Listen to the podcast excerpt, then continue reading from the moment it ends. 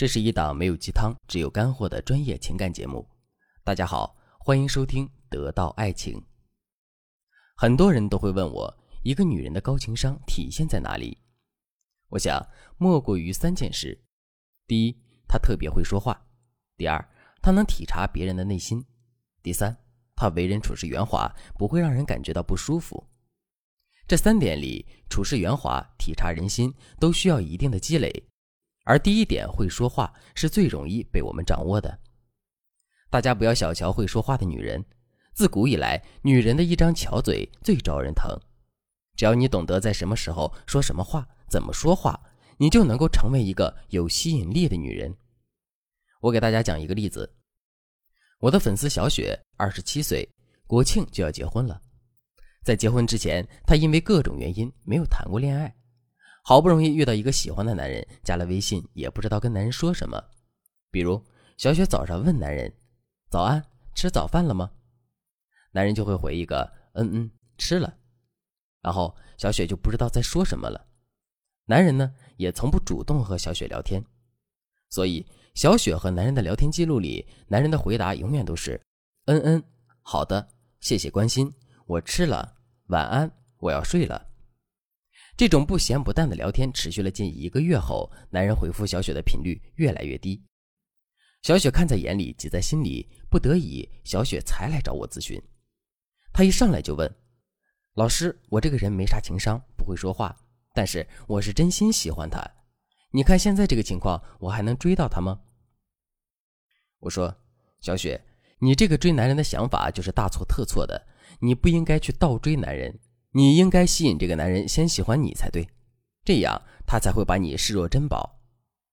我记得当时小雪听了我的话后，瞪大了眼睛看着我，问：“他都不搭理我，还能被我吸引吗？”当然可以呀！大家看，小雪学会了一些高情商的聊天技巧后，相恋才一年，他们就结婚了。所以，高情商、会说话这一点，没有女人学不会。下面我就以小雪为例，给大家说一说怎么才能在聊天的过程中提高男人对你的注意力。当然，如果你想学习更高阶的聊天术，可以添加我们分析师的微信文姬零三三，文姬的全拼零三三。我们有专业的团队帮你解决各种婚姻、恋爱的难题，让幸福一直伴随你。第一个方法，空白法则。和男人聊天的时候，除了用高超的聊天技术吸引他注意之外，你首先要学会使用空白法则。我给大家举个例子，什么是空白法则？在演讲里，如果一个人想转化思路，就会停顿几秒，帮大家缓和之前的思路，再演讲新的部分。这中间停顿的几秒就是空白法则。空白法则非常适合在男人需求感比较低的时候使用。如果男人和你聊天的时候非常敷衍，兴致不高，那你就要学会灵活运用空白法则。因为它能很好的缓解尴尬的气氛，并且有利于你下次开启有趣的话题。那怎么运用空白法则呢？我举个例子，比如小雪问男人：“你在做什么呀？”男人回复：“在看视频呢。”小雪又问：“看什么视频？”男人回复：“随便看看呗。”通过这段对话，我们就能明显的感觉到，男人和小雪的聊天兴致并不高，甚至有点敷衍。这时候，小雪就要选择空白法则，先战略性的撤退或者不回复他，千万不要在男人兴致很低的时候围着他说个不停，这样只会让男人觉得这个女的好烦。等过了一两天后，小雪和男人之前聊天时尴尬的气氛已经基本清空了，小雪再以新的聊天手法去吸引男人的注意，这样男人就会接受小雪新的聊天方式，而不会一直按照刻板印象看待小雪，老觉得小雪没意思。当然，这个方法不能多用，只能在偶尔气氛太尴尬、对方需求感越来越低的时候，或者你要做出改变的时候使用，效果才最好。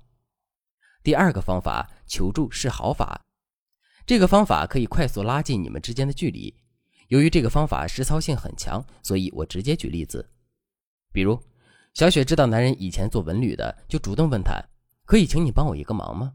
我和闺蜜打算去旅行，不太想去网红景点。”有什么比较冷门，实际上很美的地方吗？男人一听小雪问的是自己擅长的领域，就和小雪介绍了很多人少景美的地方。于是小雪就说：“哎呀，专业的就是不一样啊！你的意见太棒了，之后，小雪就会把求助的问题拓展到其他方面。